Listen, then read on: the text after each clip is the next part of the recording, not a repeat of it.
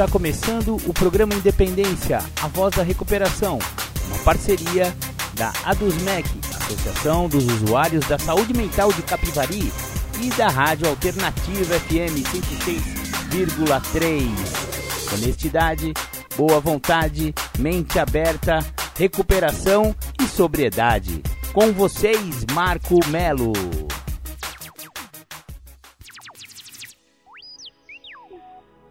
Marco Melo sou eu e você já está no programa Independência deste domingo, desta semana. Sejam todos muito bem-vindos ao programa Independência, aquele programa sem papas na língua que fala a respeito de alcoolismo, adicção, que também é conhecida como dependência química, codependência eh, e todos os assuntos que abrangem esse universo. Bacana, bacana. Vamos começar o programa como sempre com a música do The Flanders, Um Dia Perfeito. Legal, voltamos dos nossos estúdios aqui. Você ouviu The Flanders, Um Dia Perfeito, a música que a gente costuma iniciar o programa Independência, porque ela fala daquele alcoólico, digamos assim, abastado, aquele aquele não é abestado, viu, gente? É abastado. Abastado é que tem dinheiro, entendeu? Então, é aquele cara que, apesar de ser de boa família, de ser de boa índole, de ter assim uma condição socioeconômica mais favorável e tal, mesmo assim o alcoolismo o acometeu, o pegou. Ele também teve problemas com o alcoolismo. Você vê que ele olha no espelho e nem sequer se reconhece. Isso é o que pode fazer com que uma pessoa entenda que realmente tem problemas com o álcool. Se você também é de boa família, se você também tem né, uma condição um pouquinho melhor, mas acha que não é alcoólatra, porque afinal você nunca perdeu dia de serviço, afinal você tem uma família boa, etc e tal. Quem sabe você não seja que nem esse personagem desta música. Procure Alcoólicos Anônimos.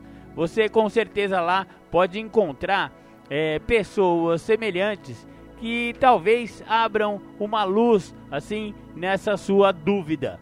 Isso mesmo, o AA agora na rua Silvio Janota, lá na Vila Fátima, em Capivari, pertinho da igreja Nossa Senhora de Fátima. Maravilha, maravilha!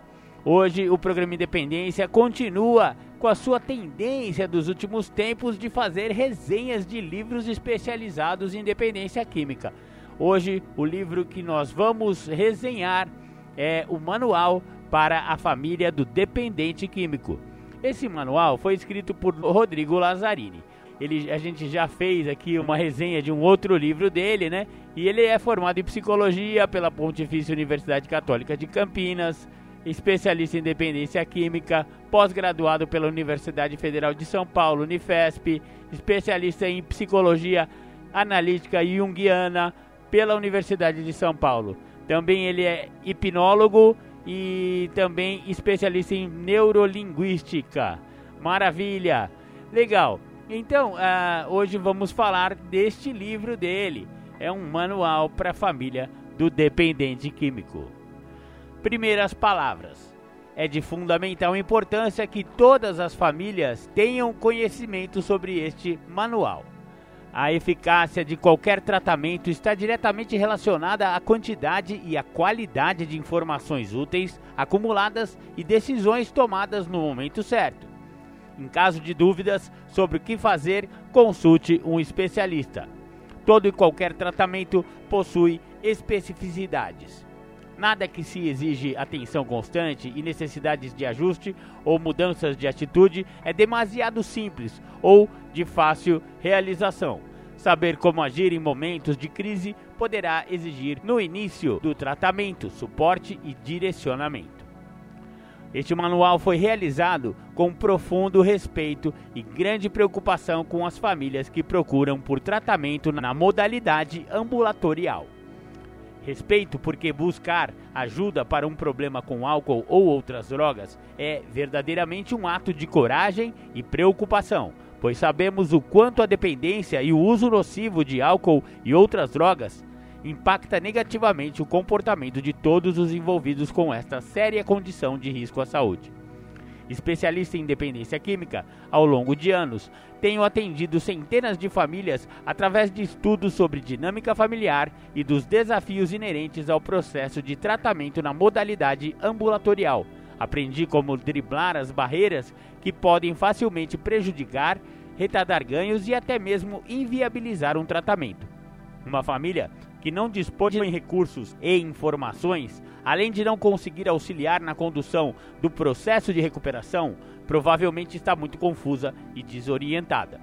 Além das possibilidades de acolhimento e orientação realizadas no ambiente ambulatorial, recursos externos de orientação e ajuda à família de um paciente, em tratamento ou não, são indispensáveis. Um familiar em tratamento procura rapidamente assumir compromissos de mudança, resolver conflitos e manejar questões de natureza pessoal que possam atrapalhar o bom andamento do trabalho.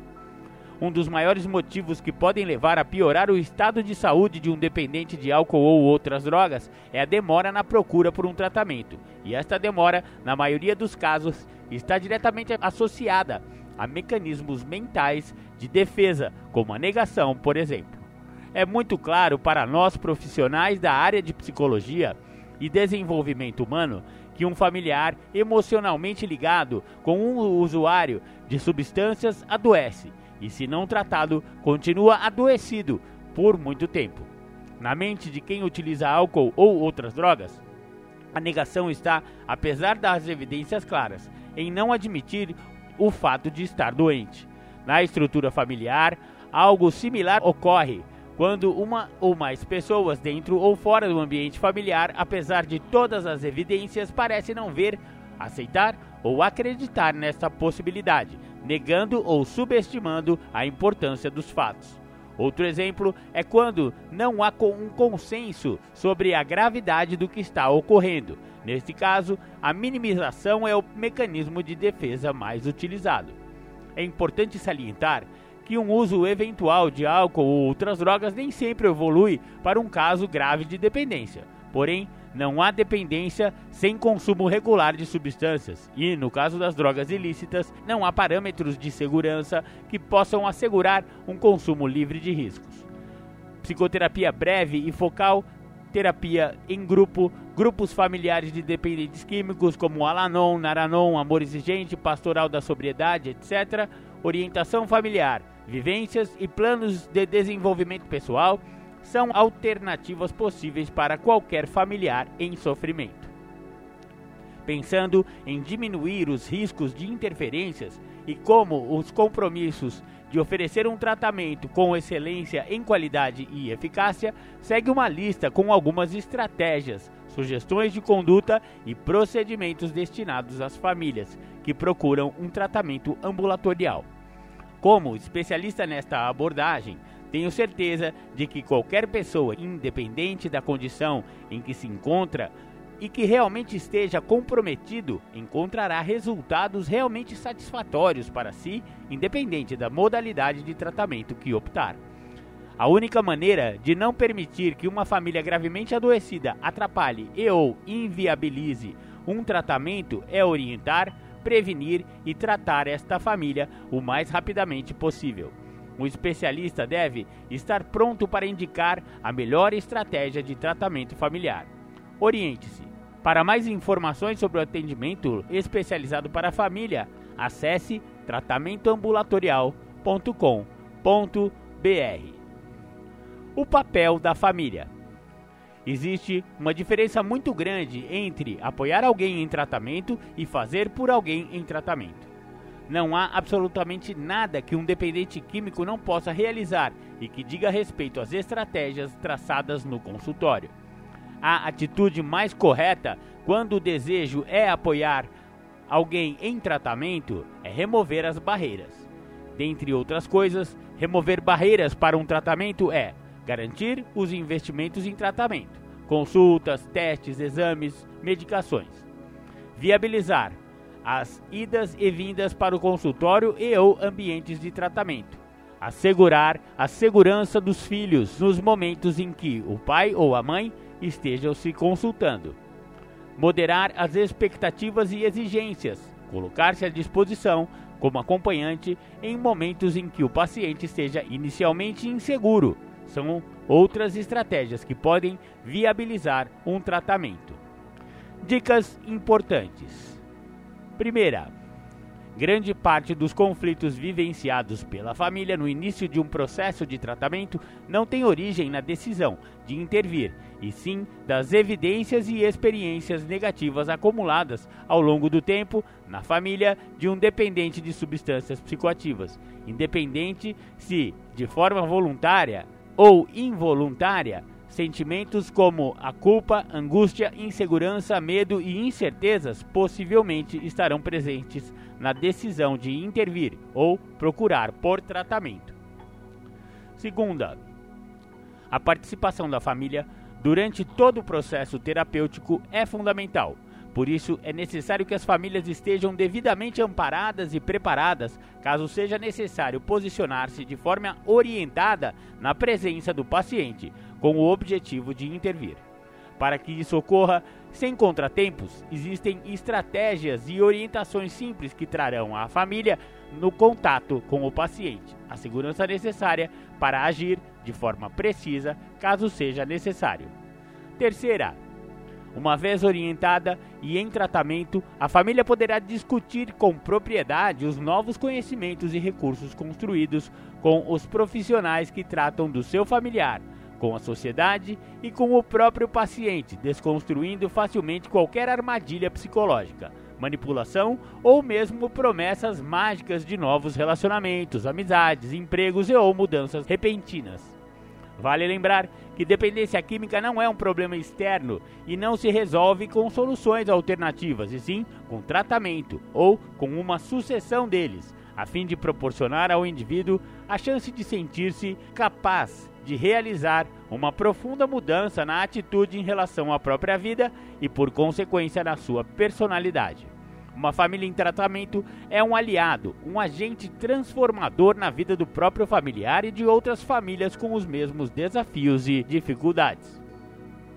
Quarta, a fim de contribuir positivamente com a proposta de trabalho e ações terapêuticas voltadas a resultados positivos, no tratamento ambulatorial, o contato com a família deve ocorrer sempre com data e horas pré-programados e com ciência do paciente. Estes contatos serão momentos cruciais na construção de ações direcionadas às necessidades individuais, focadas também nas relações familiares. Quinta, o contato entre o profissional, a família e o paciente ocorre com pessoas que já deverão possuir informações importantes sobre o tratamento e terem frequentado ao menos uma reunião de grupos de família e ou atendimentos individuais. Esta é uma garantia à própria família que sentirá ainda mais segurança ao compreender com propriedade as ações adotadas no tratamento. Sexta, este contato servirá como material de trabalho, adquirindo grande valor terapêutico na análise dos padrões de comportamento e direcionamento das ações de tratamento. Sétima, caso a família esteja agindo por conta própria, sem orientação e de maneira incongruente, com o tratamento oferecido, o paciente infalivelmente saberá e, consciente ou inconscientemente, poderá usar este fato como justificativa para sabotar ou atribuir fracasso ao próprio tratamento. Por isso, encontros regulares entre todos os envolvidos, profissional, paciente e família, previstos na modalidade ambulatorial, servirão como alinhamento para as condutas terapêuticas. Maravilha, maravilha. Vamos ouvir um som de recuperação e já já a gente volta. Voltamos com o programa Independência. Você ouviu aí Rodrigo Dias, de Sete Lagoas, Voz do Oriente. Meu querido amigo, um grande abraço, Rodrigão. Tamo junto, companheiro. Legal, legal. Vamos voltar então com a resenha do livro do Manual para a Família do Dependente Químico. Vamos resenhar agora o capítulo Como Lidar com as crises. 1. Um, falando sobre vontades, desejos, pensamentos distorcidos e comportamentos esperados de um dependente químico em início de tratamento, podemos esbarrar, dentre outros, no desejo oculto ou declarado de usar drogas, na onisciência, na onipotência, em fantasias de poder, mudança repentina, tendenciosa crença em milagres, desejando alcançar grandes resultados com pouco esforço. Tudo isso culminando no inevitável uso de drogas. 2. A família deve sempre estar atenta às próprias expectativas e aos padrões de linguagem e ou comportamentos que possam indicar uma grande mudança em pouco tempo. Não existem resultados duradouros com poucos esforços. Por mais inteligente e ou rico em recursos internos que um paciente possa ter, se tais recursos não estiverem conscientes, não estarão disponíveis nos momentos em que o paciente realmente precisar. Não adianta querer mudar, é necessário ter atitudes de mudança. 3. Uma recaída pode significar grande despertar de consciência para alguém em tratamento, e assim como no tratamento de qualquer doença crônica, ela pode ocorrer. Pensar que a recaída é o fim da linha levou muitas famílias a tomarem decisões precipitadas de internar alguém movidos por desespero, ressentimento ou como punição. Existe um bom momento para se tomar essa decisão, caso ela seja necessária, e deve sempre estar apoiada por uma opinião profissional. Vale lembrar aqui que uma internação em local adequado excede muito os investimentos em tratamento na modalidade ambulatorial e que acarreta em afastamento do indivíduo de todas as suas atividades, inclusive construtivas, de um novo estilo de vida. 4. A decisão de internar alguém é sempre da família, porém, a equipe de tratamento, médico, psicólogos, etc., poderá oferecer todo o apoio, laudos, orientações, encaminhamento e até mesmo conduzir o próprio paciente ao ambiente de tratamento. Diante da necessidade de internar alguém, Consulte seu profissional de referência. 5. Caso uma recaída ocorra, a família deve contatar um profissional de referência e dar uma breve descrição do ocorrido e das condições atuais do paciente, para que ele, em havendo necessidade, retorne com uma orientação para lidar com a crise. 6. Vale a pena lembrar que um dependente sabe melhor que ninguém como lidar com a dinâmica do consumo de álcool ou outras drogas muito mais do que a própria família. Sentimentos como o desespero e a fantasia de morte ou ruína são velhos conhecidos das famílias de um dependente de álcool ou outras drogas, porém não ajudam em nada quando é necessário pensar sobre qual conduta tomar. Na maioria das vezes, o dependente está usufruindo dos efeitos de uma ou de mais substâncias psicoativas, ou aguardando sarar de seus efeitos antes de retornar para casa e ou contar para a família. Como proceder em casos extremos? Caso o paciente esteja ausente do ambiente familiar mais tempo do que o habitual, primeiro, discuta sua preocupação com alguém que costuma agir de maneira racional diante das dificuldades. Este tipo de pessoa conseguirá ajudar você a pensar de maneira mais clara sobre a situação que está vivendo. Segundo, verifique a caixa postal e de mensagens do seu celular ou telefone fixo e mantenha uma lista de telefones atualizados das pessoas mais próximas, como namorado, namorada, amigo, amigas, parentes, etc. Terceiro, caso o paciente faça contato, mantenha a calma e fale tranquilamente ao telefone para que o mesmo sinta segurança de retornar para casa. Em caso de recusa, tente obter o maior número de informações possíveis sobre seus estados físico e mental, lembrando-o, se possível, de seus recursos internos e possibilidades de um tratamento especializado a qualquer momento. Essa simples atitude fará com que ele se sinta acolhido, acesse internamente a memória de suas habilidades, empoderamento, facilitando assim uma decisão coerente na oferta de alternativas para seu comportamento de consumo. Comunique todas as pessoas para que mantenham a mesma postura caso atendam a uma ligação. Após, siga com a recomendação contida no item Como lidar com as crises deste manual. No caso do paciente retornar ao ambiente familiar depois de ter consumido substâncias psicoativas, primeiro, Garanta condições para que possa repousar com segurança sem a interferência de fatores estressores até que o paciente se restabeleça. Evite oferecer qualquer remédio e ou qualquer outro recurso que amenize os efeitos do uso da substância, a menos que tenha uma indicação médica para isso. Retire as chaves do quarto, impedindo-o de se trancar nele. Garanta a possibilidade de hidratação do paciente e observe-o de tempo em tempo. Segundo, se o paciente for um dependente de cocaína ou outro estimulante qualquer, é necessário que a atenção esteja na manifestação dos sintomas da substância, na intensidade que ocorrem, agitação, sudorese, palpitações, etc. E na queixa subjetiva de dores fortes no peito ou braços, vômitos, vertigens e, caso ocorram, ligue imediatamente para a unidade de pronto atendimento de sua cidade. 3. Se o paciente for um dependente de álcool, procure investigar possíveis quedas, traumas e sinais de agressão que possam ter ocorrido no período em que esteve ausente. Observe vestígios de sangue nas roupas, no veículo e ou esteja atento aos sinais de que algo possa estar diferente no comportamento usual quando alcoolizado. Na constatação ou dúvida sobre o ocorrido, ligar imediatamente para a unidade de pronto atendimento da sua cidade. 4 para resguardar a segurança das pessoas que residem em ambientes onde há presença de um indivíduo gravemente adoecido, a recomendação é que nos momentos de crise haja mais do que uma pessoa acompanhando a situação até que o sujeito evolua para uma melhora.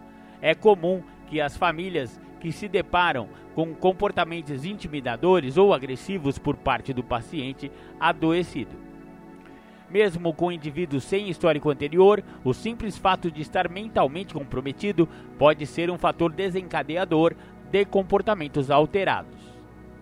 No caso de o paciente demonstrar agressividade extrema, faça o seguinte: para consigo mesmo, verbalização acompanhada de tentativas de suicídio, comportamentos bizarros de autoagressividade, estiver portando objetos cortantes ou perfurantes ou armas de fogo, o acompanhante deve se manter a uma distância segura, onde ainda seja possível um contato visual ou verbal que possa transmitir a ideia de que a crise aguda irá passar e as coisas irão se acalmar.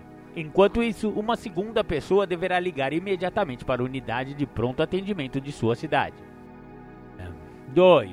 Para com outras pessoas. Caso haja risco eminente à vida de outros, a recomendação é manter-se fora do ambiente a uma distância segura, acompanhado de outras pessoas e com o telefone em mãos. Relatar em tempo real a uma unidade policial, bombeiros ou SAMU e aguardar até que o suporte acionado chegue ao local.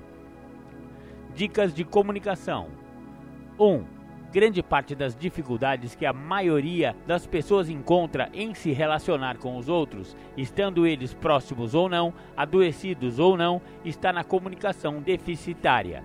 Uma comunicação deficitária não ocorre somente de um indivíduo para o outro e vice-versa. Ocorre também de um determinado indivíduo para com ele próprio.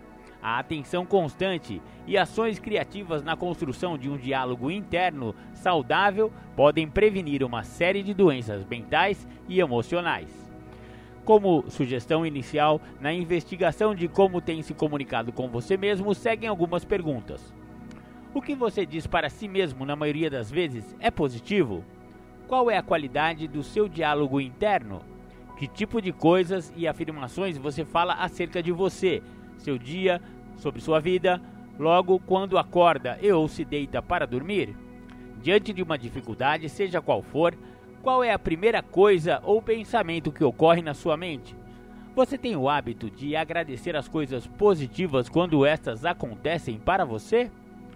2. Estamos nos comunicando o tempo todo com os outros e com nós mesmos. Portanto, saber descrever exatamente o que queremos dos outros é fundamental. Pergunte para você mesmo: eu sei exatamente o que esperar e desejar acerca do comportamento das pessoas à minha volta? Sei exatamente quais são os meus limites em relação a isso? Se fosse necessário escrever uma lista clara e objetiva de comportamentos esperados, ele saberia como executá-lo de maneira simples? Uma pessoa dissociada julgaria coerente às expectativas contidas nesta lista de comportamentos esperados? 3. Para uma comunicação satisfatória, também é necessário estar atento nas condições em que esta comunicação ocorre. Não é possível se comunicar com alguém que não está apto para executar o que seja dito. Executar e ouvir são coisas diferentes. Ouvimos com os ouvidos, mas executamos com a mente. Portanto, perguntas: De que maneira tem realizado essa comunicação?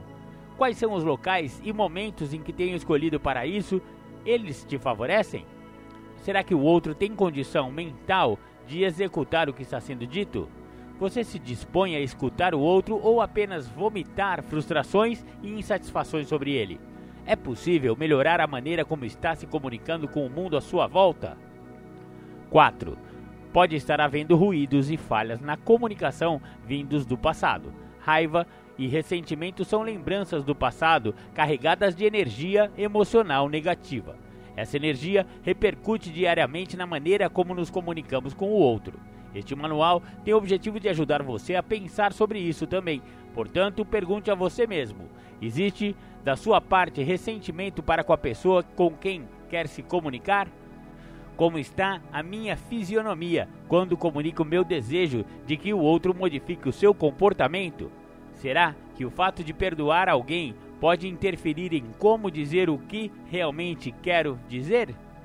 5. Diferença entre sujeito e predicado.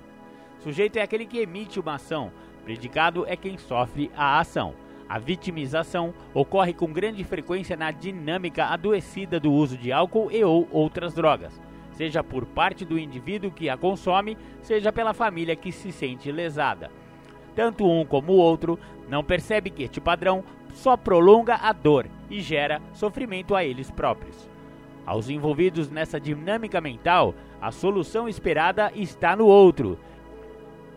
A posição passiva adotada por aquele que deposita expectativas nos outros facilmente alterna para agressiva, o que tranquilamente piora o que está ruim, trazendo confusão, culpa e ressentimento para as relações e impedindo que a comunicação de qualidade ocorra.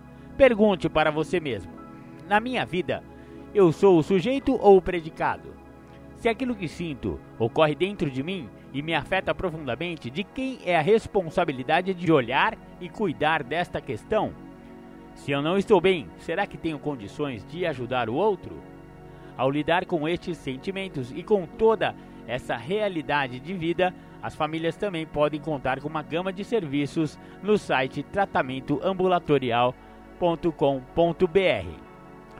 Conclusão: Independentemente da situação que esteja passando neste momento, quero lembrar você de que nenhuma crise dura para sempre é fundamental saber que decisões capazes de mudar a triste realidade do uso de álcool e ou outras drogas são construídas a partir de um simples e sincero pedido de ajuda. Praticar as orientações contidas neste manual pode não ser uma tarefa simples, portanto, peça ajuda. Se uma crise desta dimensão está presente em sua realidade hoje, evite ficar sem apoio. É possível que seu ente querido esteja tão doente que precisará receber uma ação maior do que a que recebe normalmente, ao menos neste momento de crise. Acredite nisso e poderá abrir as portas para um processo de mudança e transformação. Sou testemunha de centenas de processos de recuperação que se iniciaram de uma crise seja da tomada de decisão de intervir na vida de alguém, seja na conscientização de que é necessário render-se à necessidade de um tratamento, a esperança deve ser sempre a consequência natural de uma atitude definitiva de mudança, e não somente uma palavra jogada ao vento. É possível colocar um ponto final no sofrimento. É possível caminhar em direção à liberdade. Oriente-se, procure um profissional especializado. Maravilha, maravilha, olha que legal. Então esse foi o manual para a família do dependente químico do Rodrigo Lazzarini, psicólogo da PUC de Campinas, especialista e pós-graduado, uma sumidade no assunto muito legal aqui no programa Independência. Queria agradecer ao Christian Fernandes por ter cedido o livro pra gente lá do Instituto Independa, independa.com.br. e ao autor Rodrigo Lazzarini. Muito obrigado, Rodrigo, por esse excelente tratado sobre dependência química e família. Maravilha, maravilha. Vamos aí continuando com o programa Independência. Agora vamos ouvir mais um som de recuperação.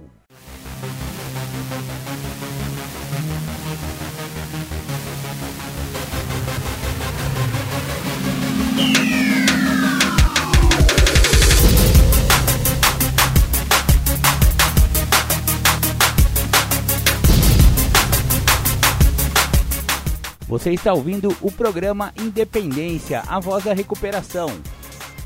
Para participar ou tirar suas dúvidas, ligue 3492 3717 ou então pelo WhatsApp 99650 1063. Legal, voltamos com o programa Independência. Você ouviu aí o sambinha do NA. Não é do NA, mas é de membros de NA Faça diferente, companheiro. Maravilha, maravilha. Vai dar tempo de ouvir uma temática do Julião antes do segundo bloco. Então o Julião vai falar sobre auto-inventariar. Boa tarde. Queria falar sobre a importância dos passos para se autoconhecer. Eu, fazendo uma leitura do programa, no quarto passo, tem um tópico que fala só sobre o inventário. A importância que tem de se auto-inventariar, no caso, se autoconhecer. É interessante, né? Que eu acredito que quando eu chego ao programa, eu chego dentro de um quadro de uma sociopatia social. Eu busco, dentro de conceitos sociais, ficar apático, porque eu fico muito vinculado por anos dentro do uso da substância química, do álcool e outras drogas, e com isso eu me anulo de qualquer participação social. Aí ali começa a se caracterizar uma sociopatia. E eu preciso quebrar isso. Senão eu estou fadado às infelicidades do sociopata, que dentro do viver e sobreviver de um mundo exclusivo, único, aonde eu não deixo com que ninguém pertença ou faça parte, esse mundo que eu escolho como meu mundo para viver é um mundo extremamente nocivo. Tendo droga ou não tendo droga. Porque eu tenho que olhar que quando eu estou no uso da droga, a minha preocupação é em sentir a sensação do uso da substância. E quando eu estou sem o uso da droga, dentro de uma conduta sociopata, onde eu anulo a possibilidade de viver em sociedade, é, desenvolvo uma apatia social, eu na realidade só entendo o sentir se eu estiver drogado ou sinto por pequenas frações que naquele momento eu me sensibilizo, mas eu não tenho um fator de continuidade duradoura. Então eu não permito sentir de uma forma mais intensa para que eu me modifique na situação que eu estou. O material do guia para trabalhar os passos, especificamente o quarto passo, ele me dá uma condição de me inventariar. E quando eu me inventario sobre quem eu sou, aonde que eu me encontrava com isso que eu sou, independente do uso de álcool e de drogas, aonde que eu me encontrava o que, que eu fazia lá, usando ou não usando, aí eu saio daquela situação, vou para algum local fazer um tratamento, independente se nesse local vou me tratar ou não, recebo o programa dos anônimos, os passos, nada determina que eu vá usar o programa de passos onde eu me encontro. Nada mostra-se no sentido de que se eu não usar os passos, eu não vou ser feliz.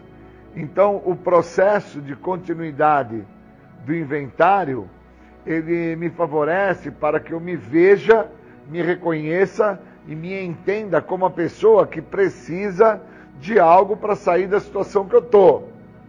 Senão, eu não vejo que eu trago comigo de muito antes até da ideia que o uso da droga e do álcool foi o que me trouxe problemas maiores, eu trago comigo sintomas de uma sociopatia, sintomas que me anulam de viver em sociedade e me faz acreditar que da maneira a qual eu vivia e da forma que eu acreditava viver, eu teria algum tipo de sucesso, ou prestígio, ou poder. Porque depois, quando eu tenho contato com o uso do álcool e de outras drogas, eu continuo a acreditar que o álcool e a droga me davam poder, me davam uma sensação, que é uma falsa sensação, na verdade, de poder, de prestígio, de domínio, de interação, de convívio. E no fundo, no fundo, isso é fake, é falso, não é real, não é palpável. E por não ser palpável, é que fazendo o processo do inventário, quando eu acabo por me inventariar, acabo por saber quem eu sou, da onde eu me encontrava, com o que, que eu me encontrava naquele local, fazia uso do que naquele local, independente do álcool e a droga naquele local. Senão eu fico canalizando energia para que aonde eu estava, ou aonde eu estou, aonde eu vou, é, sem droga é que eu vou ter sucesso. E a ideia é parar esse mecanismo de defesa que traz uma ideia que eu acho que é uma imagem fantasiosa, mentirosa, que a vida do ser humano, no caso a vida do Júlio, ela só era ruim porque tinha álcool e droga. E não é isso. Quando eu fiz o meu inventário, eu descubro que eu já era ausente a participar socialmente de uma série de atividades na escola, na família, nas festas, nos relacionamentos, na própria rua com as crianças da rua. Então o inventário ele me colocou a par de quem eu era, onde eu me encontrava, o que, que eu fazia, onde eu me encontrava. Depois, quando eu tive o contato com o álcool, com a droga, o que, que eu me transformo eu, eu me vejo, então, a partir dali como? O que, que eu sou a partir dali? E uma vez que eu, dentro desse inventário, eu dou margem para o que o programa oferece, a partir do momento que eu começo a me inventariar, o dar margem é interpretar os meus limites, os meus anseios, as minhas falhas, as minhas prevaricações, é interpretar minha mente doente que me fazia acreditar que eu ia ter uma vida exemplar se eu tivesse casa, esposa, filhos, um bom trabalho, um carro, dinheiro no bolso e aos domingos churrasco com os amigos e jogar uma pelada, um futebol na quadra. Eu, quando eu acabo por me inventariar, eu acabo por trazer é, aquilo que estava em superfície, que estava de uma forma só superficial, eu acabo por trazer à tona. Porque o que está guardado dentro de mim, o que está de uma certa forma escondido, eu só consigo me libertar disso se eu colocar na luz da exposição. Eu não me liberto do que está escondido dentro de mim se eu acreditar que só por deixar na superfície é o suficiente. O que eu deixo na superfície muitas das vezes é o que eu quero que o outro veja. E aí aquilo que eu quero que o outro veja cria até um impacto no outro, do outro ficar impressionado. Mas a realidade é que eu preciso que o outro me enxergue, que o outro saiba quem eu sou, de uma forma mais profunda. Porque quem precisa saber quem que eu sou de uma forma mais profunda sou eu mesmo. Quem precisa entender esse fator de sociopatia que eu que eu trago comigo, esse fator de anulação social, que depois, com o uso do álcool e das drogas, dentro de uma imagem é, fictícia, lúdica, eu até acreditei que eu tinha criado um elo de relacionamento e convívio. Esse é o cara que precisa se tratar. É esse cara que precisa de tratamento. É esse cara que precisa saber por que, que ele bebe, por que, que ele cheira cocaína, por que, que ele fuma crack, Quais os motivos que ele acredita que quando ele está fazendo uso de qualquer substância psicoativa, incluindo álcool, esse cara ele não está por ter que lidar no momento seguinte com as situações que estão apresentando naquele momento que ele não tem habilidade para lidar, e aí ele optou pela ideia de usar um álcool, usar uma droga, e aliviou-se momentaneamente, mas ele não percebe que é momentâneo, ele não percebe que é fake. Eu levei muito tempo para entender que todas as vezes que eu fiquei a tentar usar álcool e drogas, eu fiquei a sofrer. Eu fiquei a pastar. Eu não fiquei a ganhar. Eu fiquei a pastar, eu fiquei a sofrer demais. E que eu não posso continuar dessa maneira. Eu fico por muitos anos dentro de uma ideia que o uso de álcool e de droga é que tinha me prejudicado. E não foi o uso de álcool e de droga. Foi muito do que antes eu não tinha tomado atenção, porque eu não tinha ferramenta, não tinha material algum para que eu pudesse inventariar quem eu sou, de onde eu vim, para onde eu vou. Eu preciso me inventariar. Eu preciso saber quem eu sou. Eu preciso me tratar. E a única forma que eu encontro de me tratar é buscando de uma forma profunda, buscando de uma forma intrínseca, de dentro para fora, através do que eu venho a conhecer de quem eu sou, como eu me encontrava, e agora o que, que o programa tem para me oferecer para que eu trabalhe com esse cara que eu busquei no meu íntimo, que eu trouxe, né, que eu acabo por conhecê-lo. E uma vez que eu encontre essa pessoa, eu agora começo a entender do que, que essa pessoa é capaz. Por isso que leva um tempo para se recuperar. Não é automático. Ou eu me permito me envolver com o que o programa tem a me oferecer e uso de uma forma inteira, contínua, o que o programa tem a oferecer, ou estou fadado a sofrer, e eu acho que até sofrer mais do que eu já sofria sem o uso de álcool e de drogas.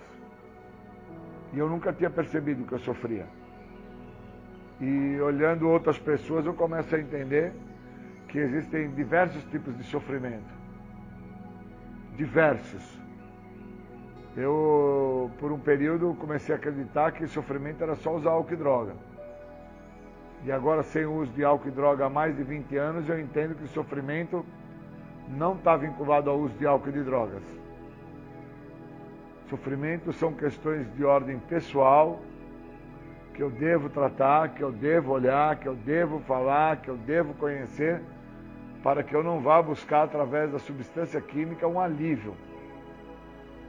E às vezes eu vejo um amigo sofrendo e vejo que a intenção de parar aquele sofrimento é buscar alguma coisa para aliviar o que está acontecendo. E a própria pessoa às vezes não está entendendo que o que está faltando a ele é ele se compreender. E que se ele não fizer isso, ele vai buscar os recursos que ele sempre buscou. Seja no álcool, na droga, seja no roubo, onde for. Onde for. Então acho que é importante dividir isso com o grupo, dividir isso com as pessoas porque o programa me deu condição de me encontrar, o programa me deu condição de me autoaceitar, o programa me deu condição de interpretar aonde que eu estava me encontrando antes de fazer o uso. Da primeira vez que eu fiz o uso, onde eu me encontrava, quais os fatores de comparação, de justificação, de racionalização, de desconfiança das pessoas que estavam à minha volta e eu me encontrava com essas pessoas, eu estava junto com elas ou eu estava dentro de um parâmetro onde eu acreditava que eu seria feliz, dentro de uma apatia social que eu tinha, que eu acreditava que se eu vivesse dentro de um mundo onde só eu vivia naquele mundo, as pessoas à minha volta iriam me compreender, iriam me aceitar e eu não seria incomodado. E na realidade, o incômodo já existia, porque eu existia. Porque eu fazia parte de, querendo ou não, de uma forma social da sociedade que eu fazia parte. Que era o meu pai, minha mãe, meus irmãos, meus amigos, a escola, os futuros empregadores. Então o programa ele me trouxe realmente para me olhar, me ver, me entender, me compreender e me deu uma chance ímpar para que eu viva feliz, para que eu viva de uma forma mais leve, sem tanta cobrança. Então, quando eu tenho amigos a quais estão sendo cobrados pelas suas escolhas pessoais de vida, eu compreendo já através da maneira como eles estão se mostrando para mim que existe uma característica de apatia social. Estão apaticamente buscando uma forma de não terem que, em parâmetros sociais, se adequarem ou se modificarem. Acreditam que vão ser felizes com os moldes de vidas que os mesmos trazem para eles. Só que a prática me diz que eles não vão ser felizes, que não estão sendo felizes. E eu não quero isso para mim. Como eu também não desejo isso para ninguém, que é o fator de infelicidade, né? Então eu queria é, agradecer nesse momento a isso para a gente poder falar um pouco disso. Obrigado.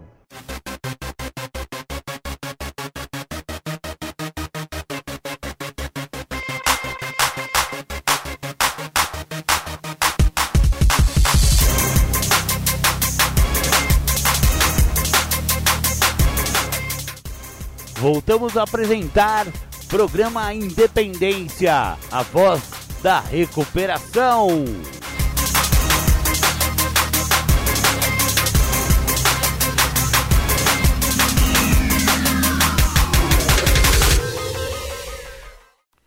Bacana, voltamos com o nosso programa Independência, a voz da recuperação.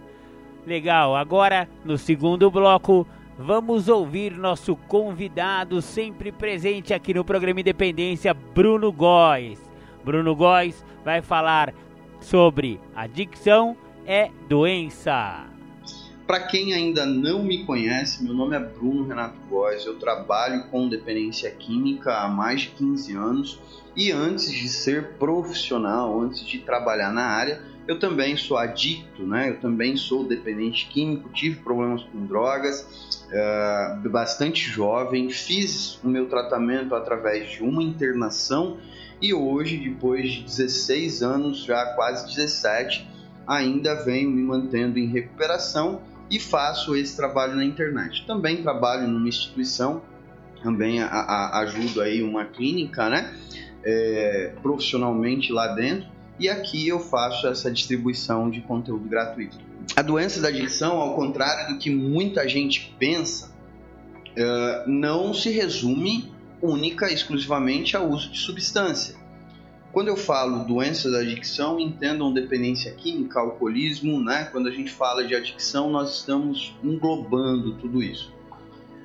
Quando nós começarmos a entender que dependência química, que a adicção não se resume apenas ao uso de substância, muita coisa vai começar a clarear para nós. Vamos entender um pouco mais sobre isso. Olha só, o que de fato é uma doença? Para a gente entender o que é uma, uma doença, nós precisamos compreender que uma doença ela é um conjunto de sintomas. Então, qualquer doença que a gente estiver falando, nós estamos falando de um conjunto de sintomas, quer seja uma doença física, quer seja uma doença mental, quer seja uma doença emocional. Qualquer uma dessas doenças, elas são um conjunto de sintomas. Então, se a gente está falando de uma gripe, por exemplo, como é que o médico faz para saber que aquele indivíduo está gripado? Ele vai fazer algumas perguntas para entender quais são os sintomas desse paciente e através desses sintomas o médico consegue identificar que esse paciente está gripado. Se nós formos falar de uma doença emocional, vamos falar de depressão, por exemplo, né? uma doença bastante comum hoje em dia e é uma doença emocional. É, por não ser uma doença física, o médico precisa perguntar algumas coisas relacionado ao estado dessa pessoa emocionalmente, porque é uma doença mental. Então o médico pergunta como ele se comporta, se ele está tomando banho, se ele tem é, mantido os cuidados pessoal, como é o relacionamento dessa pessoa com outras pessoas, para que o médico possa avaliar os sintomas e definir então que esse paciente tem uma doença emocional chamada depressão. Se é uma doença física, a gente vai lá, faz um exame de sangue ou de qualquer outro tipo de exame, né, um exame de imagem, enfim. E o médico avalia que através desse exame, desses conjuntos de sintomas, o paciente tem determinada doença. Então, uma doença, por definição, é um conjunto de sintomas. Isso parece ser muito óbvio. Isso talvez vocês já saibam e talvez vocês devem estar se perguntando assim, Bruno, isso eu já sabia. O que, que isso tem a ver com a história da moça lá? Eu vou chegar lá, calma. Não saiam daí, fica aí porque eu vou chegar na história da moça. Então, continuando a ideia da doença, continuando é, a história da doença, quando a gente consegue entender que doença é um conjunto de sintomas, nós precisamos entender também que esses sintomas eles estão interligados, eles estão unidos por algum motivo, né? Então, por exemplo, se a gente volta na gripe, existe uma dor de garganta, existe um, talvez uma dor de cabeça, uma náusea, é, talvez o pulmão meio irritado. De alguma forma, esses sintomas estão interligados. Quando a gente fala de adicção, né, de dependência química, de alcoolismo, no seu conceito de doença, nós também estamos falando de um conjunto de sintomas. Nós não estamos falando apenas de algo específico, nós não estamos falando de uma substância específica. E nós precisamos ter essa compreensão. Eu entender que a adicção é um conjunto de sintomas e que o uso de substância é apenas um único sintoma. Por trás do uso de substância, a gente encontra a compulsão, a gente encontra a obsessão, é, por trás do uso de substância, a gente encontra o egocentrismo, por trás do uso de substância, a gente encontra a ansiedade, por trás do uso de substância, a gente encontra a euforia, por trás do uso de substância, a gente encontra o descontrole, por trás do uso de substância, a gente encontra a inabilidade de ter contato com a realidade, por trás do uso de substância, a gente encontra a, a, a falta de percepção. Então, todos esses sintomas eles estão envolvidos junto com o uso de substância existe um conjunto de sintomas que vem junto com esse uso de substância. Agora, o que a gente precisa entender é que esse conjunto de sintomas ele surgiu primeiro.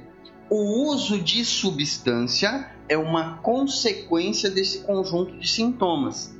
O uso da droga, a necessidade que aquele indivíduo, que aquela pessoa tem de se drogar, é, de sair da sua realidade, de se entorpecer, é a junção desses sintomas que leva ele até o uso. Então a gente precisa compreender esse conceito de doença. Quando a gente fala de dependência química, de adicção, nós estamos falando desse conceito de doença. Isso é tão sério é, que as clínicas de tratamento hoje, as clínicas sérias que oferecem um tratamento de verdade, elas não olham para o processo de abstinência. Elas não olham para a desintoxicação. A desintoxicação se torna até indiferente, porque a desintoxicação é um processo natural que vai acontecer. O indivíduo, a pessoa, o adicto chega na clínica e naturalmente ele vai desintoxicar. Esse processo vai acontecer. Agora, muito mais importante do que não usar drogas, muito mais importante do que é, desintoxicar, é esse conjunto de sintomas que leva esse indivíduo até o uso. Esse descontrole, essa inabilidade, esse ego exagerado, é, essa manipulação, essa compulsão, essa obsessão, todos esses sintomas, é, quando eles se unem, o indivíduo termina no uso de drogas. Então, o processo ele é ao contrário. A maioria das famílias, 99% das famílias, chegam na instituição ou chegam até mim e procuram acreditando que o problema é a substância. Inclusive, é muito comum eu escutar frases do tipo assim: ah, o problema é só o álcool, o problema é só quando ele usa droga, o problema é a droga, o problema é o crack. Ele é uma pessoa muito boa, mas quando ele usa droga, e aí eu pergunto para essa família assim: tá, o problema é só a droga. E ele começou a usar droga quando? Ah, ele começou a usar droga com 14, 15 anos de idade, certo? Hoje ele tem quanto? Ele tem 35. Se ele começou a usar com 15, hoje ele tem 35, são 20 anos. Em média, quantos dias da semana ele usa? Ele usa todos os dias da semana. Nos últimos 20 anos, nos últimos 20 anos, o problema é só a droga. Então, assim, a gente precisa entender que houve uma construção, houve um caminhar é, o indivíduo não acordou do dia para a noite e falou assim: hoje eu vou fumar 50 gramas de maconha. Ninguém acorda do dia para a noite e fala assim: ah, agora eu vou me entorpecer muito, eu vou ficar muito doidão, vou sair destruindo tudo porque meu sonho é ser internado. Isso não é projeto de vida. E a gente precisa entender que alguma coisa aconteceu nesse meio de percurso. A dependência química é caracterizada uma doença e ela está dentro do grupo das doenças mentais, dentro das doenças psiquiátricas, porque os conjuntos de sintoma é, mostram que esse indivíduo ele é diferente das outras pessoas. Ele não pensa igual às outras pessoas, ele não sente igual às outras pessoas, ele não se comporta igual às outras pessoas. É por isso também que muitas das vezes eu escuto os familiares me dizendo assim: eu não entendo fulano de tal, eu não entendo meu adicto. É tão simples, é só ter força de vontade. Por que, que ele não para de usar? Tem tudo à disposição dele, eu forneço tudo para ele. É uma coisa tão pequena. Por que, que ele não consegue? É só ter força. Você precisa ser forte, né? E nós precisamos compreender que quando se trata de, de doença, não é uma escolha, não é uma opção. Ninguém acorda e fala assim: ah, hoje eu vou ficar gripado, ah, hoje eu vou ter uma pneumonia. Não, as coisas elas acontecem como elas têm que acontecer. Existe alguns estudos que falam em predisposição, outros estudos que falam que os indivíduos eles passam a adquirir ao longo do processo devido ao meio de convivência. Enfim, não existe nada afirmado, não existe nada comprovado cientificamente, porque não é uma doença física, é uma doença emocional, é uma doença mental. Então não dá para fazer um exame e entender lá, ah, vem do gene que juntou com o gene do avô e tal e deu uma deformidade no cérebro e falta alguma coisa. Não, não tem. É um indivíduo normal fisicamente. Mas, ainda assim, existe algumas características diferentes. Essas características juntam um conjunto de sintomas. Isso não faz dessa pessoa, né, eu posso usar eu como exemplo, porque eu sou adicto, isso não faz de mim uma pessoa melhor ou pior. Isso não faz de mim uma pessoa superior ou inferior dentro da sociedade como um todo, e aí a gente precisa acabar com esse preconceito, a gente precisa romper com esse estigma, né, com essa barreira. É, nós precisamos compreender que dentro da sociedade existe grupos de pessoas, ninguém é igual a ninguém. Existem pessoas que têm diabetes e ninguém escolheu ter diabetes. A pessoa simplesmente teve. Existem pessoas que têm câncer e ninguém escolheu ter câncer. Existem pessoas que têm depressão, existem pessoas que têm asma, existem pessoas que têm várias doenças e essas pessoas elas não escolheram isso, não foi opção. Simplesmente aconteceu. E essas pessoas elas não são melhores ou piores do que alguém, não são superiores ou inferiores. Logo, a adicção também não faz de mim uma pessoa superior ou inferior a alguém, não faz de mim uma pessoa melhor ou pior do que alguém, faz de mim um indivíduo que tem algumas limitações, assim como o diabético também tem. Assim como quem tem câncer também tem, assim como quem tem hepatite também tem, e mais algumas outras doenças por aí. A adicção faz com que eu tenha algumas limitações e eu preciso ter consciência disso. Isso precisa estar tá muito bem claro para mim, quanto adicto, e a minha família, a minha família precisa desenvolver essa compreensão. Por que é que eu digo que a família precisa desenvolver essa compreensão do conceito de doença. Porque quando a gente fala de codependência, e agora nós chegamos na família, a família desenvolve padrões de comportamento similares. E por que é que a família desenvolve padrões de comportamento similares? Porque há uma convivência, há um relacionamento afetivo. O que é a codependência? O que caracteriza a codependência? Diferente da adicção, né? Diferente da adicção, a codependência ainda não é classificada como uma doença. A codependência ainda não está lá no CID, então não podemos afirmar que é uma doença. Mas por um outro lado, a codependência ela é classificada também por um conjunto de sintomas. A codependência também é caracterizada por, uma, por um padrão de comportamento que se estabelece a codependência ela é classificada através de uma pessoa que tem é, um apego afetivo a uma outra pessoa que tem um problema. Não precisa necessariamente ser adicto. Inclusive, é, hoje tem pessoas que se identificam como codependentes, que se tratam como codependentes, mas não são familiares de adictos. São, por exemplo, mães de quem tem síndrome de Down, mãe de quem tem algum problema mental, porque existe um indivíduo adoecido, né? Existe um indivíduo que tem uma doença ali diagnosticada e do lado de cá existe uma outra pessoa que desenvolveu um apego afetivo exagerado, que fugiu dos padrões, né? Que passou dos limites e pela convivência desenvolveu comportamentos semelhantes ao do adicto. Então, quando a gente fala de codependência associada à adicção, né, nós estamos aqui falando de codependência associada à adicção, é muito comum os codependentes desenvolverem comportamentos exatamente iguais aos comportamentos do adicto. Talvez isso soe meio estranho para vocês, né? Talvez isso não seja muito familiar para vocês. Mas quando uma família me fala assim,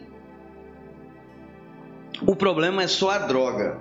Ele é um indivíduo muito bom, um amor de pessoa, um excelente profissional, mas o problema é só a droga. O que é que esse familiar está querendo me dizer?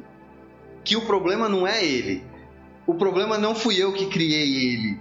Ele é o meu troféu. Ele é uma pessoa muito boa, mas tem algo que não é dele nem é meu, que é responsável por toda essa bagunça que está acontecendo aqui. E aí o codependente joga a responsabilidade para algo que não tem como se defender. O codependente tira a responsabilidade dele e também tira a responsabilidade do adicto.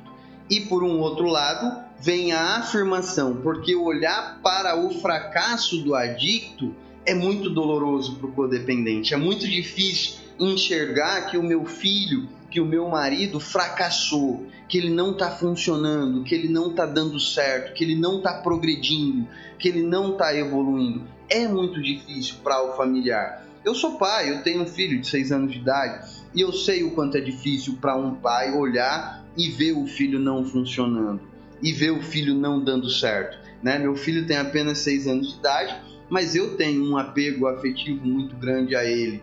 Então eu sei o quanto é difícil. E para um pai, para uma mãe, para uma esposa, é enxergar isso é muito difícil. Então vem a fala, né? Ele é uma pessoa muito boa. E olha só, nós precisamos entender que a adicção não faz ninguém se tornar mal. Não é isso. quando nós estamos falando de uma doença que tem um conjunto de sintomas e dentro desse conjunto de sintomas envolve alguns comportamentos que interferem diretamente no meu caráter, é óbvio que essa pessoa vai se tornar ao longo do processo alguém que vai causar dano. Porque nós estamos falando de sintomas como compulsão, obsessão, egocentrismo, nós estamos falando de descontrole, e é óbvio que um indivíduo em descontrole, compulsivo por algo, ele vai interferir na vida de alguém. Ele vai fazer mal para alguém. Então não é intencional. Não significa que ele seja uma pessoa má. Mas o fato de ele não se tratar, o fato de ele não se cuidar, transforma os comportamentos dele. Transforma, porque é uma característica da doença dele. E isso vai acontecer. E aí, por um outro lado, o codependente vem tentando remendar, porque olhar para o fracasso é muito difícil, é muito doloroso. Olhar para um indivíduo ali que algum tempo atrás eu sonhei, eu planejei, eu almejei que ele se tornasse algo, né? Porque todo mundo sonha, pô, eu gostaria muito que meu filho fosse jogador de futebol, gostaria muito que meu filho seguisse a minha profissão, gostaria muito que meu filho se tornasse médico, gostaria muito que meu filho se tornasse psicólogo, sei lá. Todo mundo, de alguma forma, quando tem um filho ou quando entra em um relacionamento afetivo, planeja algo para o outro, né? Muitas das vezes a esposa olha para o adicto, né, quando começa um relacionamento e planeja, eu vou casar, eu vou constituir família, nós vamos ter dois, três filhos, comprar um cachorro, três gatos, arrumar um passarinho, enfim, de alguma forma houve um planejamento no passado, houve uma idealização no passado e essa idealização ela foi frustrada.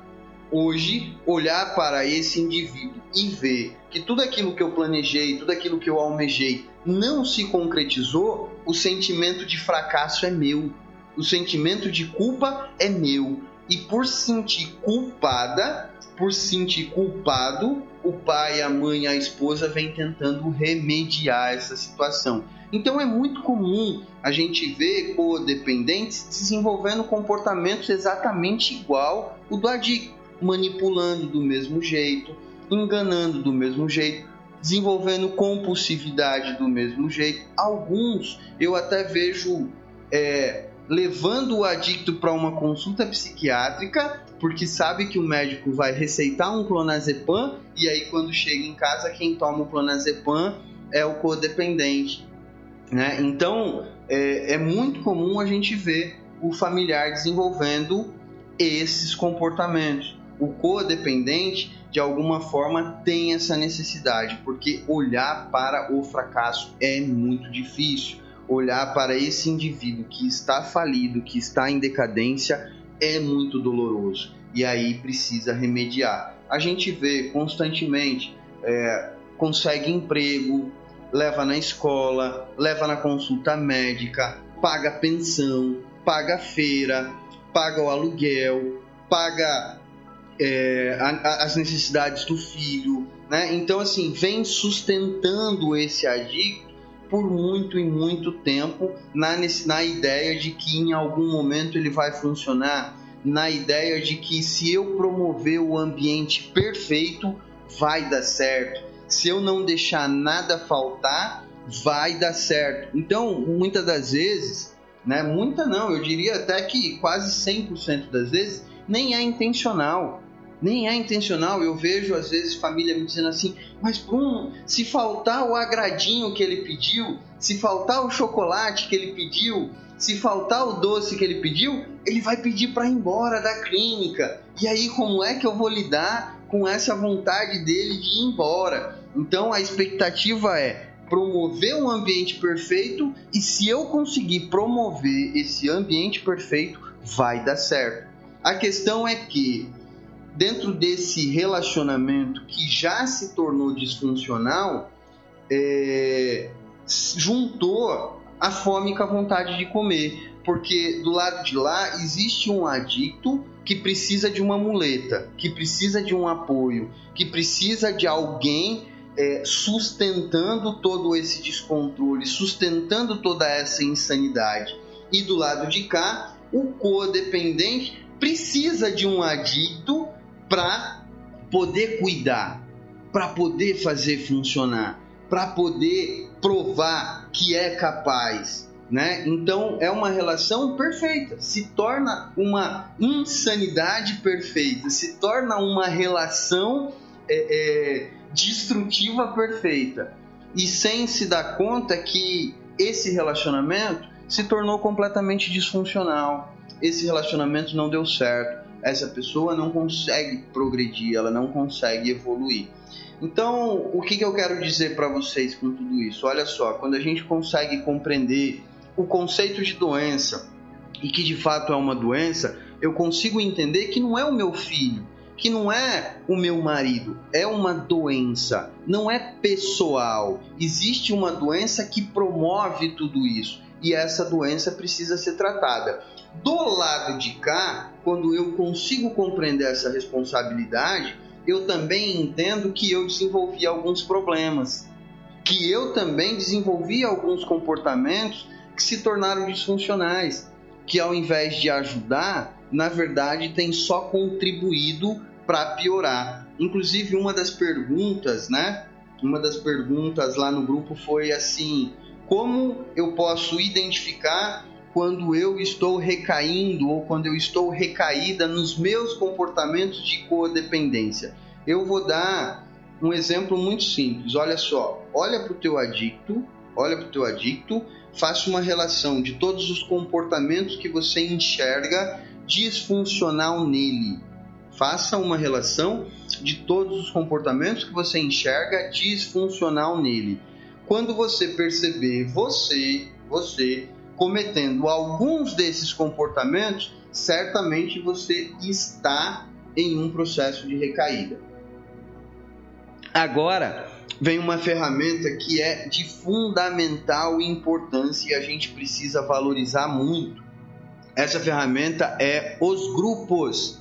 Os grupos anônimos é uma ferramenta que não tem preço. Os grupos anônimos, Amor Exigente, Alanon, Naranon, próprio grupo do WhatsApp, essas reuniões online que estão acontecendo, esse grupo, eles promovem a troca de experiência e aí entra essa questão do comportamento, porque eu já estou tão adoecido que eu não consigo observar os meus comportamentos, eu não consigo enxergar os meus comportamentos, eu não consigo ter uma leitura honesta e sincera do meu comportamento, porque a minha doença não me permite. E aí o grupo abre essa possibilidade, porque quando eu vou lá no grupo e eu falo de mim, eu trago com honestidade, com verdade, com transparência a minha realidade, consequentemente, as outras pessoas se identificam e essas outras pessoas elas podem me mostrar, essas outras pessoas elas podem é, é, me dizer aonde é que eu estou errando e aonde é que eu estou acertando, porque eu estou adoecido e eu não dou conta de fazer uma leitura sincera e honesta sobre mim. A minha doença não permite isso. Logo, com a codependência não é diferente. A codependência não permite que a pessoa consiga enxergar os seus comportamentos. Eu tenho certeza que aquela mãe do começo da história que me falou assim, Bruno, eu já estou no grupo do amor exigente e eu perguntei para ela quantas reuniões você assistiu e ela me respondeu assim: eu ainda não tive tempo. Ela não se deu conta do que ela me falou. Ela não tem percepção nenhuma do que ela me falou porque na verdade essa questão de tempo é só uma questão de prioridade. O que é prioridade na sua vida hoje? O que realmente é prioridade na sua vida hoje? O que é importante para você hoje? O que você está disposto a fazer para de fato mudar a tua vida? Porque não é a vida do adicto, você tem que mudar a tua vida e quando você conseguir mudar a tua vida, certamente vai refletir na vida do adicto. Da mesma maneira que os comportamentos do adicto contaminou você e você adquiriu boa parte desses comportamentos, quando você consegue enxergar o teu posicionamento, quando você consegue mudar e quando você consegue ser luz para outras pessoas, certamente os teus comportamentos vai afetar a vida do adicto também vai interferir na vida do adicto também. Então, é, não é o adicto, é você, codependente, que está aí me assistindo agora, nesse momento. Qual é a tua responsabilidade sobre os teus comportamentos? O que é que você tem feito na tua vida? Quando você diz pro teu filho assim, e aí, você vai pro grupo hoje? Quantas vezes você, codependente, foi para o grupo? Quantas vezes você participou de uma reunião?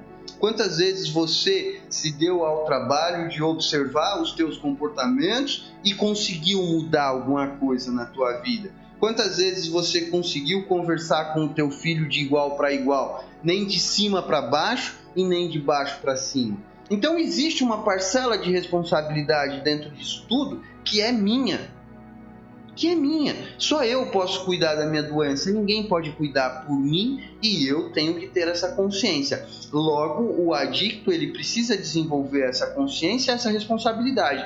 Por um outro lado, o familiar que quer de fato ajudar o adicto, que se identifica como codependente, que percebe que chegou no fundo do poço, porque o codependente também tem o seu fundo de poço o codependente também tem um descontrole. O codependente também tem um momento da vida em que ele para, olha para um lado e para o outro e fala: pô, não tem mais ninguém do meu lado, sobrou só eu comigo mesmo.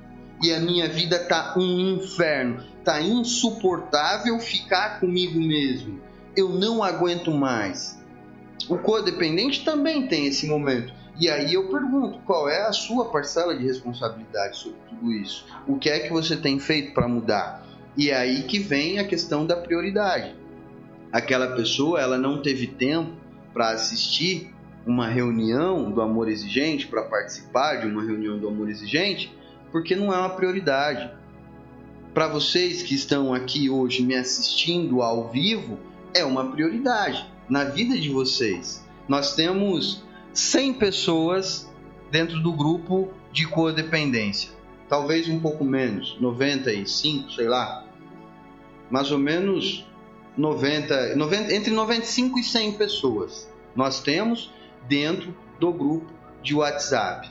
Eu não convido mais ninguém para participar dessa transmissão ao vivo. É exclusivo, é exclusivo para o grupo do WhatsApp. Dessas 95 pessoas, quantas estão agora ao vivo aqui? Eu não consigo ver porque o meu mostrador está zerado. Então, para mim, tá que ninguém está assistindo.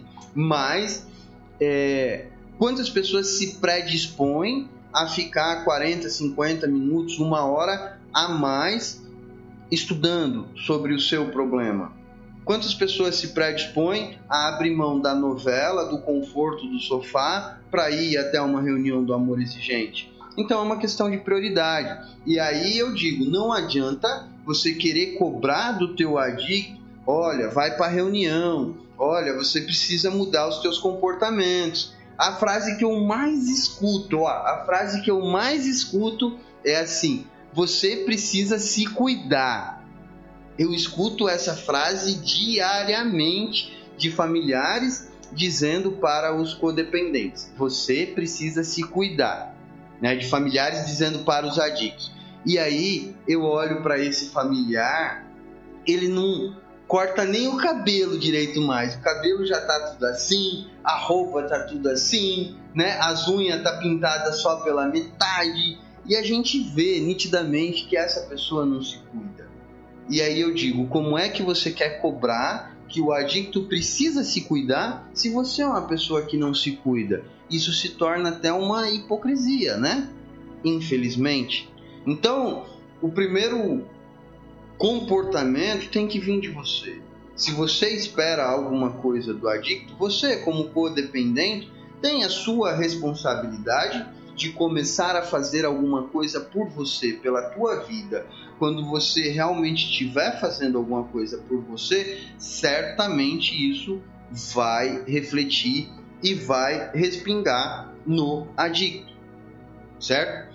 Então, é, só para concluir né, esse assunto de doença, ainda quero falar um pouquinho sobre internação e vou falar um pouquinho sobre abstinência. Para a gente fechar essa primeira parte, é, precisamos compreender o conceito de doença, existe um conjunto de sintomas. Quais são esses conjuntos de sintomas? Os comportamentos. Como é que eu observo os sintomas? O comportamento. Quando eu observo o comportamento, eu consigo enxergar o, consumo, o, o conjunto de sintomas. Parar de usar droga não muda comportamento de ninguém. Parar de usar droga não muda comportamento de ninguém comportamento, quando ele é repetido por diversas vezes, se torna um hábito e eu faço sem perceber.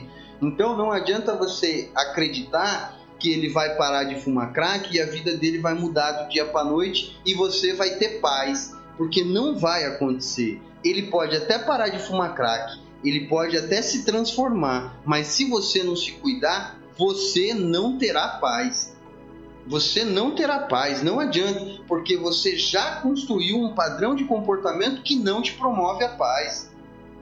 Você já construiu um hábito repetitivo na tua vida que você não terá paz. Um grande exemplo disso é quando o adicto vai internado. Depois de 15 dias internado, o familiar ainda me liga dizendo: Bruno, eu não consigo dormir. Faz 15 dias que eu não durmo eu não consigo comer, eu não consigo ter paz, eu tô morrendo de saudade. Que morrendo de saudade? Não tá morrendo de saudade, tá é na abstinência, porque o cara não tá ali, não é saudade. Não é saudade.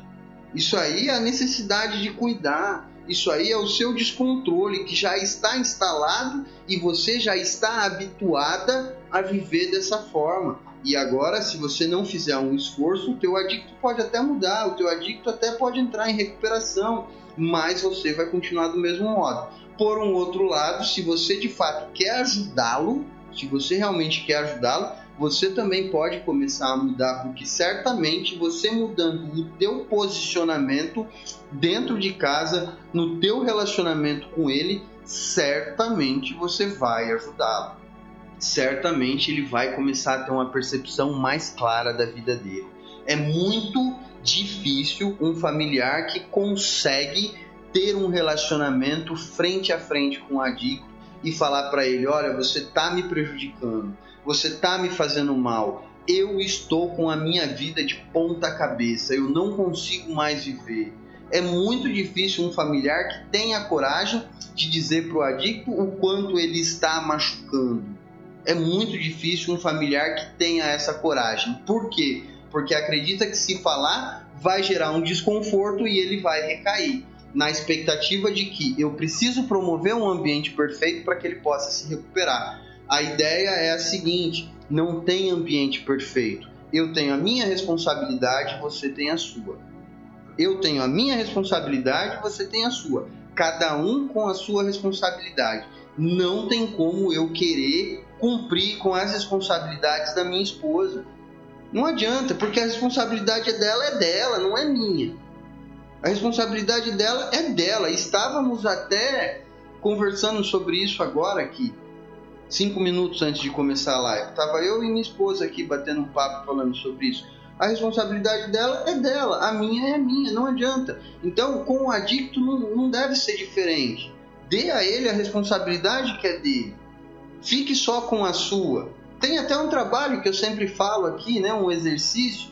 Anote num papel todos os, os, os motivos pelo qual você está sofrendo hoje. Dentro desses motivos, separe o que de fato é responsabilidade tua. Você vai ver que é a mínima parte. Você está sofrendo por aquilo que não é seu, você está sofrendo por aquilo que é do outro. Se é do outro, devolva para o outro, não é teu não assuma essa responsabilidade. Então, compreendemos a adicção no seu conceito de doença, compreendemos a codependência dentro dos seus padrões de comportamento, começamos a enxergar que mudanças são necessárias e essas mudanças elas partem da minha responsabilidade. Eu enxergando a minha responsabilidade sobre tudo aquilo que acontece na minha vida. Uh, gente, deixa o seu like aí. Calma aí, eu não tô encerrando não, tá? É só porque eu preciso tomar um fôlego aqui, porque foi bem intenso essa primeira parte. Eu ainda vou falar sobre internação e abstinência. É, mas deixa o seu like aí, não deixe de dar o seu joinha e não deixe de compartilhar esse vídeo com outras pessoas, tá? Continuando então o assunto aqui, continuando né, o tema agora falando sobre internação, quando a gente compreende o seu conceito de doença, quando a gente compreende a adicção é, como uma doença de fato, com os seus sintomas, com as suas características, com as suas peculiaridades, a gente também precisa compreender que o tratamento ele deve abranger o máximo possível dessas necessidades. Um tratamento que, que cuida só da desintoxicação não vai resolver. Um tratamento que cuida só é, do aspecto espiritual não vai resolver. Não vai funcionar. Isso é muito óbvio. Ah, Bruno, mas eu tenho um vizinho que ele usou drogas durante 15 anos e aí ele foi lá, ficou 15 dias internado e nunca mais ele usou droga. Olha só, existe uma diferença muito grande entre o adicto e o viciado. O viciado é aquele cara que tem só a dependência física daquela substância. E de fato, para quem é viciado, um tratamento de desintoxicação funciona e funciona muito bem. O cara vai lá, passa 30, 45 dias sem usar, sem usar nenhum tipo de substância, às vezes tomando uma medicação e tal. A droga sai do organismo, porque 45 dias é suficiente para a droga sair do organismo, e esse indivíduo nunca mais usa. Esse indivíduo ele não é adicto, ele é viciado. O adicto, ele tem o conjunto de sintomas que eu tô aqui há 50 minutos falando deles. Né? Então existe uma diferença muito grande. O viciado não, ele só é viciado. Você consegue enxergar com muita clareza a vida dele, apesar do vício, ainda assim tem uma progressão. Ele ainda consegue trabalhar, ele ainda consegue ter uma família, ele ainda consegue ter é, algumas responsabilidades, né? É diferente o adicto do viciado, ok? Então, quando a gente fala de internação, para adicto, nós precisamos compreender que a instituição ela deve cobrir o máximo possível dessas necessidades. Por ser uma doença física, mental e emocional, né? É uma doença física porque desenvolve o vício, a adicção, ela desenvolve o vício. Mental, porque esse indivíduo pensa diferente das outras pessoas, e emocional, porque se eu penso diferente, os meus sentimentos serão diferentes também. Então, se é uma doença física, mental e emocional, no mínimo, no mínimo, por baixo, a clínica tem que ter um médico, um psicólogo e um terapeuta. No mínimo, por baixo. E aí tem alguns critérios assim que eu acho é, extremamente importante. Gente, não saia no desespero buscando qualquer instituição aparecendo, é, é, aceitando a primeira oferta que aparece. Infelizmente, esse negócio de internação virou um mercado. Virou um mercado. Eu trabalho na área há mais de 15 anos e eu não tenho medo nenhum de falar sobre isso. Infelizmente, internação virou um mercado e algumas pessoas tratam como mercado de peixe mesmo, se aproveitando da lei da oferta e da procura. E aí, muitas clínicas mal intencionadas se aproveitam do desespero e da fragilidade de vocês sabe que vocês querem internar para ontem, sabe que vocês estão frágeis emocionalmente. E do lado de lá, como o cara é um bom adicto, ele vai saber o que ele fala para te convencer de que você está tomando a melhor decisão. E aí existe alguns critérios que a gente pode considerar para que a gente não erre na hora de procurar uma internação.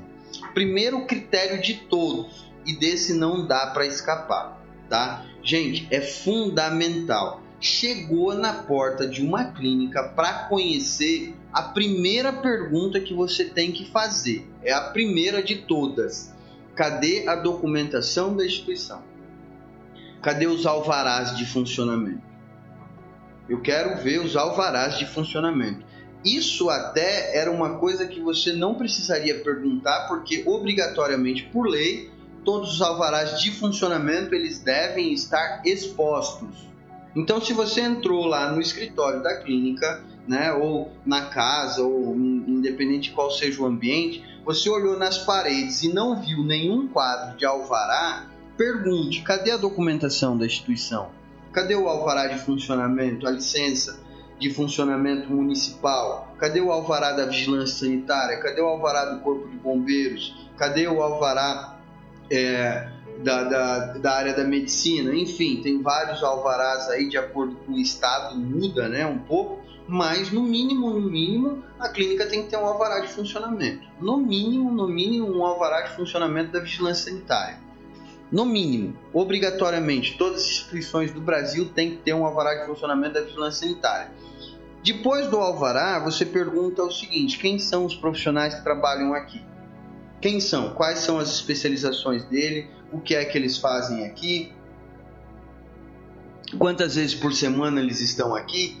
quantos atendimentos vão ter, como é que funciona a estrutura profissional da instituição. Quando é que eu, Bruno, poderei conversar com esses profissionais?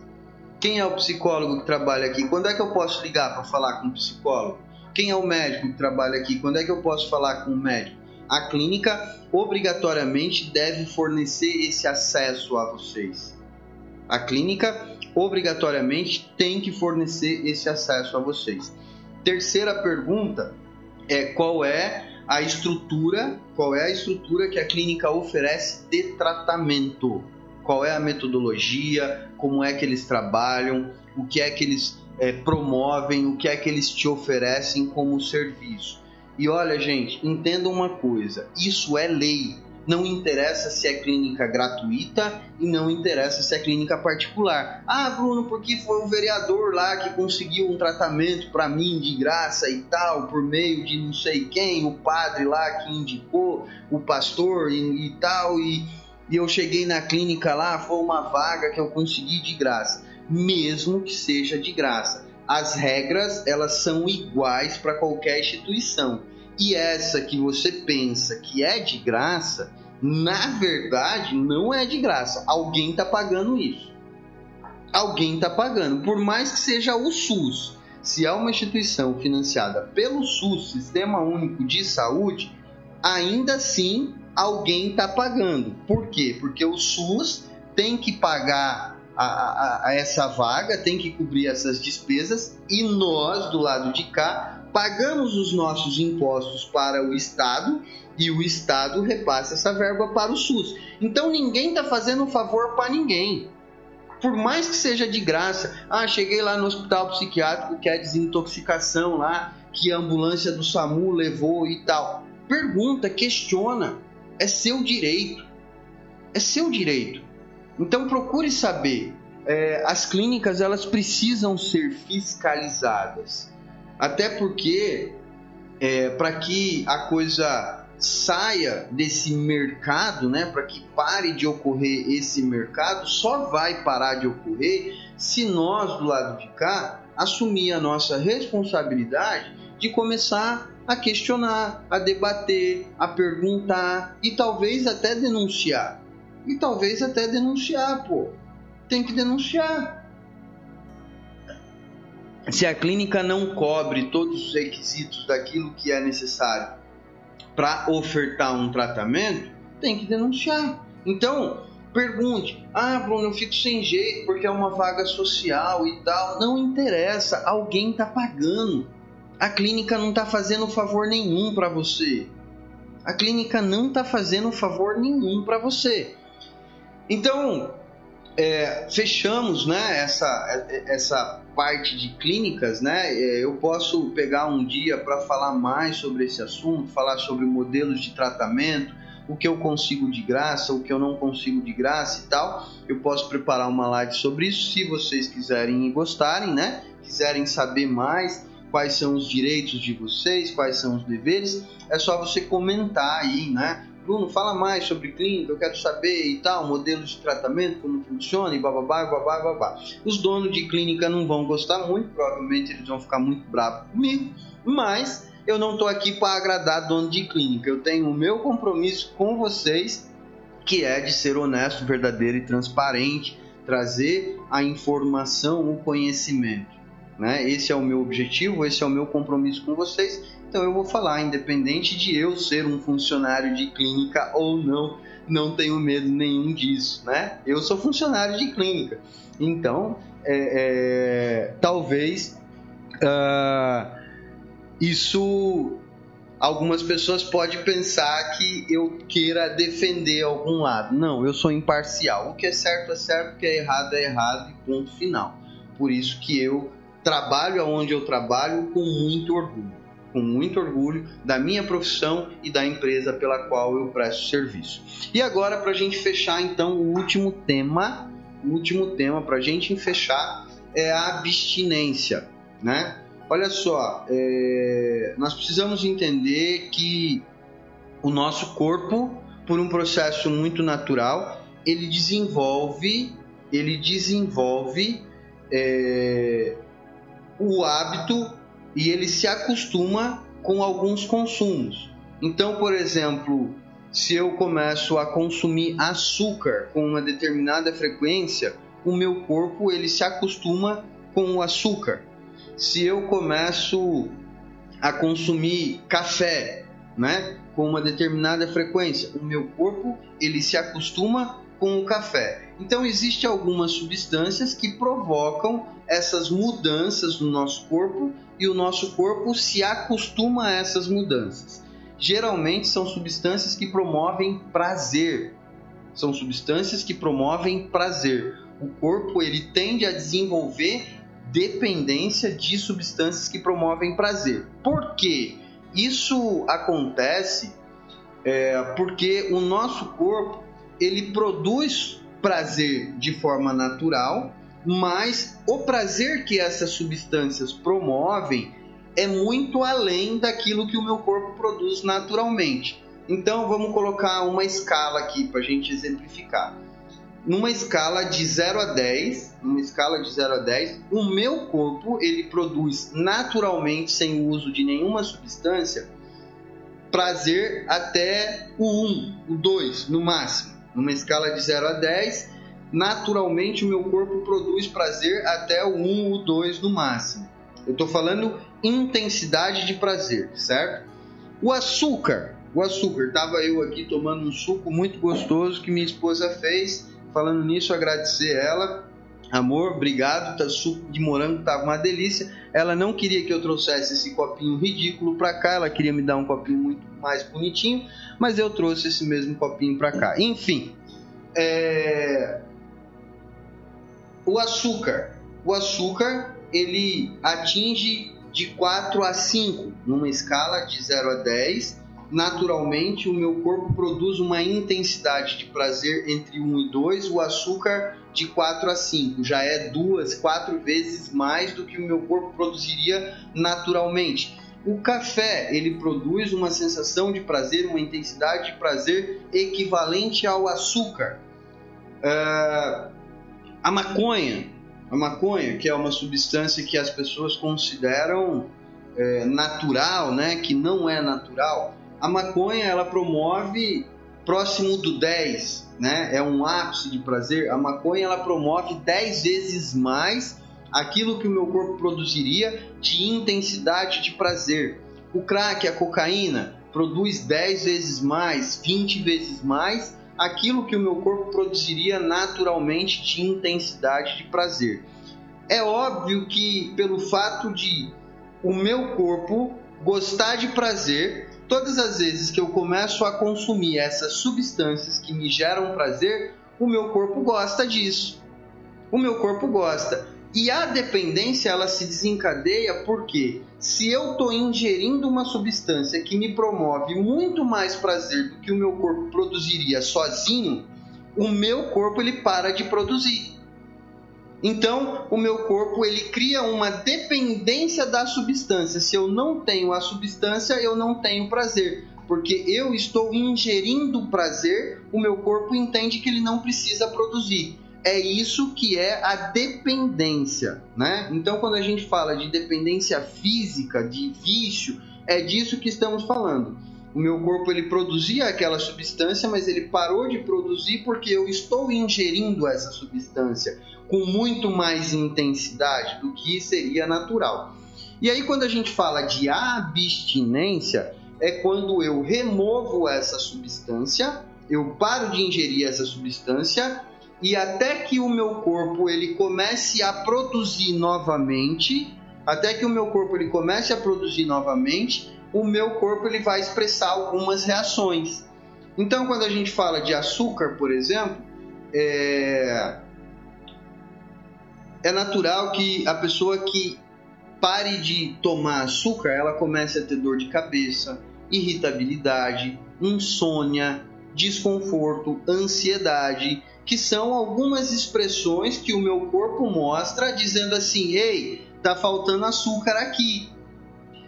Quando o indivíduo ele toma café, muito café, e aí ele para de tomar café, também expressa algumas reações, dizendo assim: "Ei, tá faltando café aqui".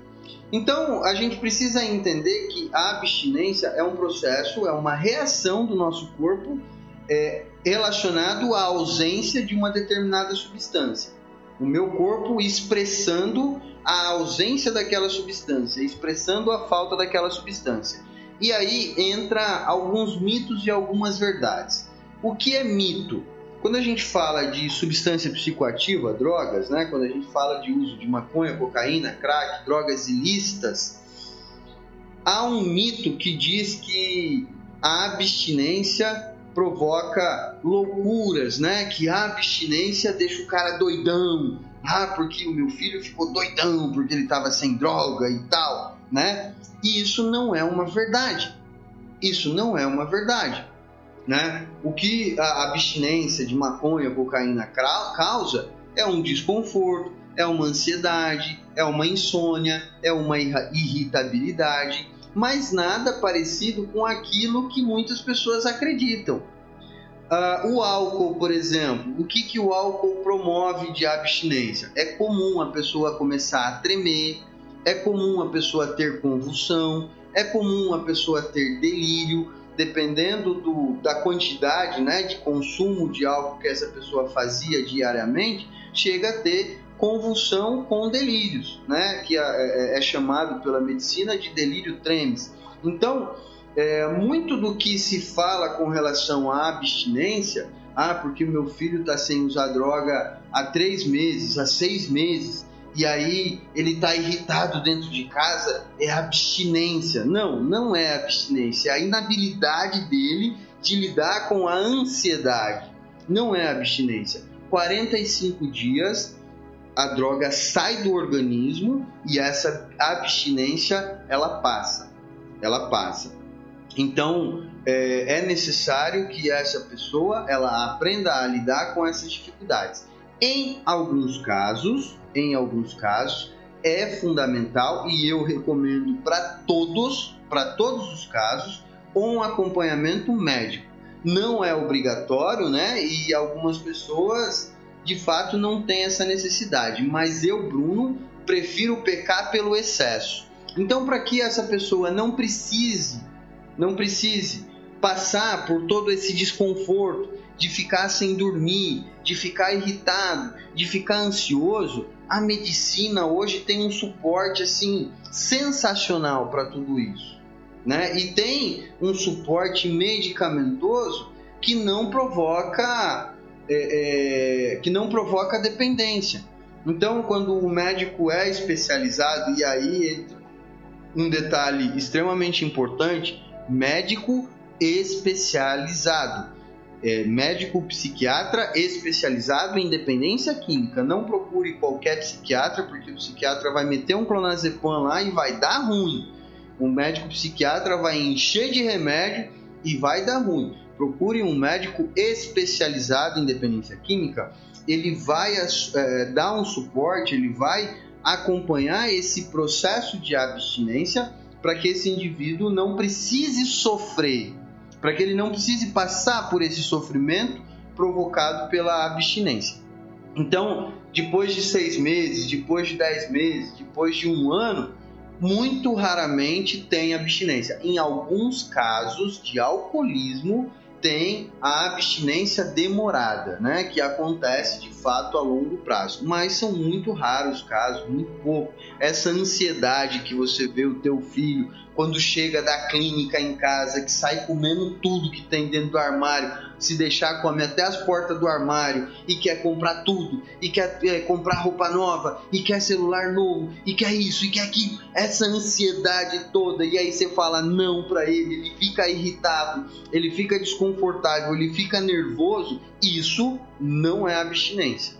Isso não é abstinência, isso é inabilidade em lidar com as circunstâncias da vida. E isso se trata com tratamento não medicamentoso. Isso se trata com terapia, tratamento terapêutico. Né? Então, é, a gente precisa separar aí um pouco do que é mito e do que é verdade. A abstinência existe? Existe, é uma verdade. Tem tratamento para abstinência? Tem tem suporte medicamentoso, tem suporte psicológico, é muito bom e eu recomendo para todos. Mas aquilo que muitas das vezes a gente pensa que é, né? Algumas clínicas até falam, né? Com 90 dias o cara tá querendo para ir embora e tal. E aí a clínica fala, ah, é abstinência e tal. Não, não é bem assim que a coisa funciona, né? Vamos tomar um pouco de cuidado com isso. Conto com vocês quinta-feira que vem Gente, muito obrigado de coração. Para mim é um grande prazer poder estar aqui com vocês. Forte abraço, fiquem com Deus e até quinta-feira que vem.